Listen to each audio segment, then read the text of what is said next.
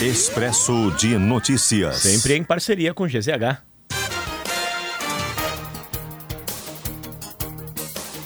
Porto Alegre registrou em 2023 15.124 acidentes de trânsito. Essa é a maior quantidade anotada na cidade nos últimos cinco anos, segundo dados da Empresa Pública de Transporte e Circulação. Total apontado em 2023 superou em quase 15% o registrado em 2019. A IPTC atribui o alto número de acidentes registrados à quantidade de veículos que circulam na cidade.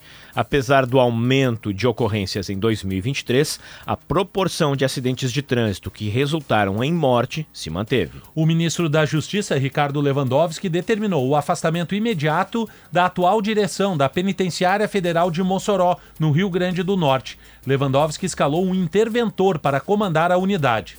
As providências foram tomadas após dois presos fugirem. Essa foi a primeira fuga registrada na história do sistema penitenciário federal, que conta com cinco presídios de segurança máxima. Os dois foragidos estão sendo procurados pela Polícia Federal. O Exército Brasileiro exonerou dois militares alvos da operação da Polícia Federal que investiga uma organização criminosa que planejou um golpe de Estado após as eleições de 2022. Os militares exonerados são o Tenente-Coronel Guilherme Marques de Almeida, que deixou o comando do 1 Batalhão de Operações Psicológicas em Goiânia, e o Tenente-Coronel Hélio Ferreira Lima, que foi removido do posto de comandante da Terceira Companhia de Forças Especiais em Manaus. O presidente Luiz Inácio Lula da Silva cumpre uma série de compromissos oficiais nesta quinta-feira, durante viagem ao Egito. Hoje, ele irá se encontrar com o presidente egípcio Abdel Fattah el-Sisi.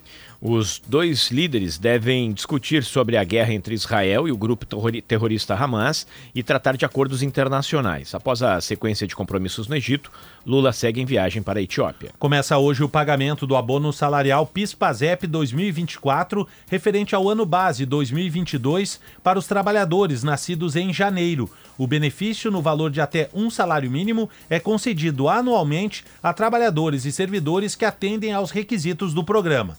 Tem direito ao abono funcionários da iniciativa privada e servidores públicos que trabalham durante pelo menos 30 dias no ano base e receberam até dois salários mínimos por mês. Ao todo, 24 milhões e 800 mil pessoas receberão o abono, segundo o Ministério do Trabalho. A SpaceX, empresa de Elon Musk, e a Intuitive Machines lançaram na madrugada desta quinta-feira o foguete Falcon 9, com módulo de pouso na Lua. Inicialmente, o lançamento estava previsto para ocorrer na quarta, mas o equipamento havia apresentado problemas com gás metano. A Intuitive Machines espera tornar-se a primeira entidade não governamental a pousar o primeiro robô americano na superfície lunar desde as missões Apollo, há mais de cinco décadas.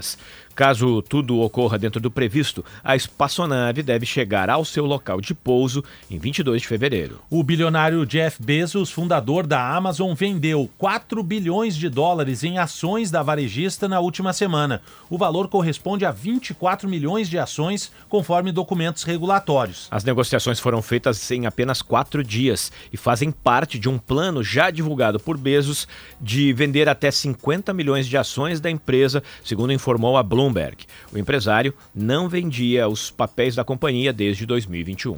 Uma pessoa morreu e outras 22 foram baleadas em Kansas, nos Estados Unidos, durante a comemoração da vitória do Kansas City Chiefs no Super Bowl. Segundo a polícia local, três pessoas que estavam armadas foram presas e ainda não se sabe qual foi o motivo do atentado. O concurso 2688 da Mega Sena pode pagar um prêmio de 53 milhões de reais para os acertadores das seis dezenas. O sorteio ocorre hoje às 8 horas da noite em São Paulo. No concurso do último sábado, ninguém levou o prêmio máximo. A aposta mínima custa R$ reais e pode ser realizada até às 7 horas da noite. Expresso de Notícias, sempre em parceria com GZH.